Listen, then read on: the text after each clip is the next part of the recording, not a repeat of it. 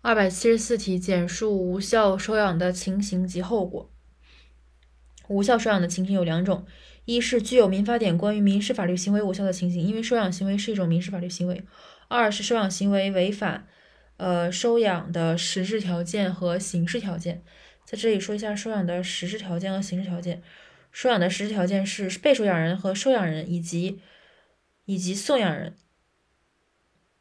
都要符符合这个。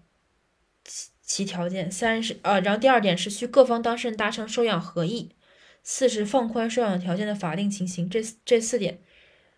呃，这三点，一是被收养人、送养人和收养人都符合条件；二是需各方当事人达成收养合意；三是放宽收养条件的法定情形。然后第二个形式条件是办理行政登记，收养应当向县级以上人民政府民政部门登记，收养关系自登记之日起成立。所以，那个无效收养情形就是：一是民事法律行为无效；二是收养行为违反收养的实质条件和形式条件。收养行为无效的法律后果：无效的收养行为自始没有法律约束力。这道题基本上跟没说一样。